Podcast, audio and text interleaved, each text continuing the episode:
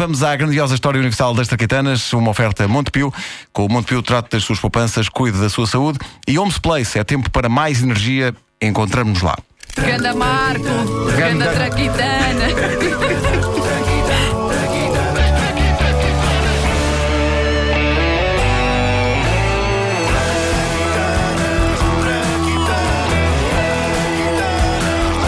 Portas giratórias. A melhor invenção desde a roda. assim ficou giro. Ficou, ficou. Ficou. Eh, As portas giratórias tornaram definitivamente a entrada em hotéis mais divertida, embora eu tenha sempre problemas com estas portas. Por exemplo, eu nunca sei se devo entrar para um compartimento da porta giratória com outra pessoa. Podes conhecer a pessoa. É uma regra que eu tenho. E dependendo do tamanho da porta, do, do- espaço também. Ou Claro. seja, al- algumas portas giratórias permitem que caibam lá duas ou até mais pessoas. Outras têm menos espaço e depois é incrivelmente embaraçoso estar, nem que seja 5 segundos, praticamente colado às costas de um estranho. Mas se for uma Mas- estranha. Ou então alguém que a gente conhece. Alguém que a gente conhece, mas. Que porcos, pá. ah, mas como é que seja tipo a nossa cônjuge, a nossa. Nossa quem? Cônjuge. Que palavra mais parva. Cônjuge. Cônjuge. O que é Ah, depois ainda há. Cônjuge. Ainda há a questão do medo de ficar entalado na altura de entrar. Gravamos esta frase? Bom, eu não sei se é por ter jogado muito muitos daqueles jogos de computador em que a pessoa tem de entrar num sítio no timing certo, se não é decepada ou esmagada, mas o momento de entrar numa porta giratória é sempre de emoção para mim. E, e- e no, caso, no caso do Martim Muniz, não foi uma porta giratória, foi uma porta normal. Porque é que não inventaram Mas- castelos com portas giratórias? é verdade, isso é que era. Bom, a razão porque as portas giratórias existem não podia ser mais simples e pragmática. Ouçamos uma reconstituição de como era entrar e sair de um prédio nos idos de 1881. Ora, cá vou eu a sair deste edifício. Ora, cá vou eu a entrar neste edifício. Going! Com a breca, cavalheiro. Veja para onde anda. Veja você para onde anda, ó Messa. Não me levanta a voz. Ao ver-me é obrigado a aplicar-lhe umas bengaladas. Ver se há. Ver-me-ei. Ah, o tempo em que os homens resolviam diferentes com cavalheiresca agressividade. É que não é a mesma coisa ficar com um lábio aberto à força de um murro e à força de uma bengalada. Havia uma certa dignidade por parte de quem dá e de quem leva nisto das bengaladas. Eu cá? Epá, preferia. Mas sim, em 1881 eh, achava-se que as pessoas esbarravam demasiado umas com as outras a entrar e a sair de edifícios. Ainda continua a haver muitas portas que não são giratórias, mas o homem que as inventou, o Sr. Bockhacker, não confundir com uma palavra japonesa que define um fetiche bastante impossível de escrever aqui. O Sr. Bockhacker eh, achava que a ideia dele era pura e simplesmente a porta do futuro. Ele achava que a porta giratória ia acabar por substituir as portas normais. Não substituem, mas, e reparem bem nesta frase espetacular, tendo em conta o objeto que é.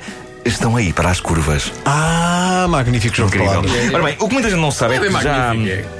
Já antes da. Mas é um sólido 6 de 1 a 10. Sim, Bom, sim, sim. eh, o que muita gente não sabe é que já antes da porta giratória de Bockhacker, um outro inventor, Theophilus Van Cannel, já a tinha apresentado, mas com intenções diferentes. Ouçamo-lo a apresentar o seu projeto a um potencial cliente.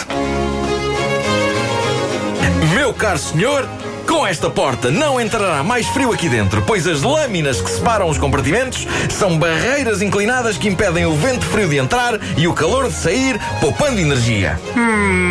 Ok.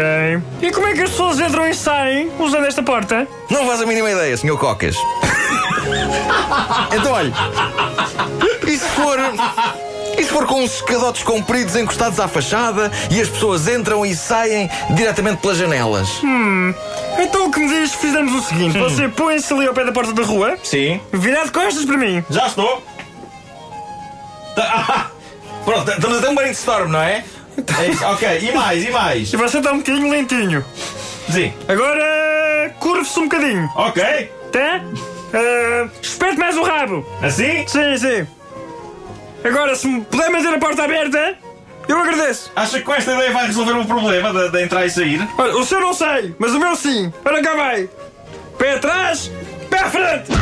E nunca mais cá venha. Olha que desagradável. Não sei se me dói mais o rabo ou a alma. Hum, é o rabo. Não é definitivamente o rabo.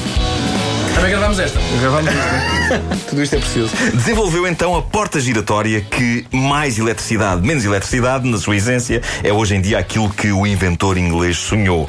Variações vão, no entanto, surgindo. Há uma empresa chamada Flux Lab, nova-iorquina, que apresentou ao mundo em 2008 uma porta giratória que produz energia. Ou seja, de cada vez que as pessoas entram e saem, estão, com o movimento da porta, a criar energia que depois é usada no interior do prédio. O drama aqui é se ninguém entra nem sai do prédio. Ah, exato. Ó Tony, vai lá pôr a porta a andar a roda que se me acabou a água quente. Pá, está um frio do camandro, tenho amaciador no cabelo. Pá, vai lá. Esta última cena, no fundo, foi só para vos pedir um esclarecimento. Vocês usam amaciador na lavagem do cabelo ou é efeminado? Não sei se é por. Eu não uso. Olha, depende do tamanho do cabelo. É, bom, é que eu gosto de ter o cabelo fofinho, mas tenho medo de usar amaciador e com o tempo começar a ver o glee. E eventualmente depois do glee ganhar pipi.